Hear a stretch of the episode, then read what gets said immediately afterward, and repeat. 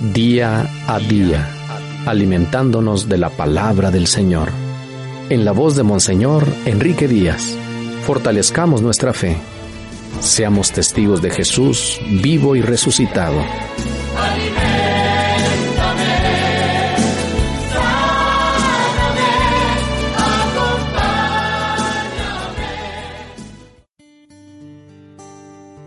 ...3 de febrero el Señor te dé su paz y su alegría. Hoy recordamos a San Blas y a San Óscar y escuchamos el Evangelio de San Marcos capítulo 6, versículos del 14 al 29. En aquel tiempo, como la fama de Jesús se había extendido tanto, llegó a oídos del rey Herodes el rumor de que Juan el Bautista había resucitado y sus poderes actuaban en Jesús. Otros decían que eran Elías, otros que un profeta comparable a los antiguos. Pero Herodes insistía, es Juan a quien yo le corté la cabeza y que ha resucitado. Herodes había mandado apresar a Juan y lo había metido y encadenado en la cárcel. Herodes se había casado con Herodías, esposa de su hermano Filipo, y Juan le decía, no te está permitido tener por mujer a la esposa de tu hermano. Por eso Herodes lo mandó encarcelar. Herodías sentía por ello gran rencor contra Juan y quería quitarle la vida, pero no sabía cómo, porque Herodes miraba con respeto a Juan, pues sabía que era un hombre recto y santo y lo tenía custodiado. Cuando lo oía hablar quedaba desconcertado, pero le gustaba escucharlo. La ocasión llegó cuando Herodes dio un banquete a su corte, a sus oficiales y a la gente principal de Galilea, con motivo de su cumpleaños. La hija de Herodías bailó durante la fiesta y su baile le gustó mucho a Herodes y a sus invitados. El rey le dijo entonces a la joven, pídeme lo que quieras y yo te lo daré.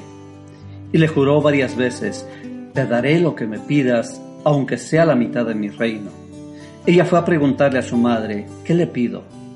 Su madre le contestó, la cabeza de Juan el Bautista. Volvió ella inmediatamente junto al rey y le dijo, Quiero que me des ahora mismo en una charola a la cabeza de Juan el Bautista. El rey se puso muy triste, pero debido a su juramento y a los convidados, no quiso desairar a la joven y enseguida mandó a un verdugo que trajera la cabeza de Juan. El verdugo fue, lo decapitó en la cárcel, trajo la cabeza en una charola, se le entregó a la joven y ella se le entregó a su madre. Al enterarse de esto, los discípulos de Juan fueron a recoger el cadáver y lo sepultaron. Palabra del Señor. Cuando escuchamos estos relatos quedamos aterrorizados y no queremos imaginar hasta dónde llega la perversidad de la humanidad.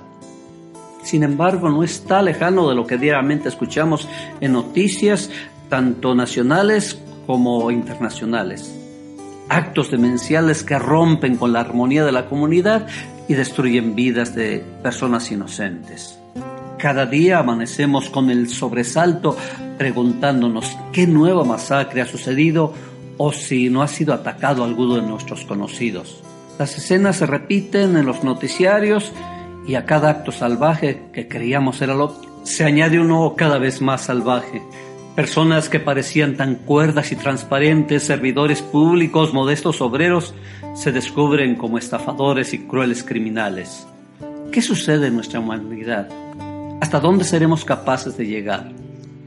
El relato de Marcos pone en evidente contraste las figuras de Herodes y Juan el Bautista. Herodes miraba con simpatía y respeto a Juan, y sin embargo a un pecado añade otro peor.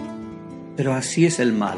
Un abismo llama a otro abismo, una pequeña falta llama a faltas más graves. Y si preguntamos por las personas o nos encontramos con los asesinos, descubriremos que no es que no hayan nacido así o que se hayan transformado de un momento a otro, sino que fueron haciendo una cadena pequeña de acciones malas al principio y después cada día es peor. Ni los santos ni los criminales se hicieron en un solo día, se van haciendo en las pequeñas obras o las pequeñas corrupciones de cada día. Nosotros, dependiendo de lo que hagamos hoy, podremos iniciar la cadena de maldad o la del amor, de la fidelidad y de la justicia. El Señor te bendiga en nombre del Padre, del Hijo y del Espíritu Santo.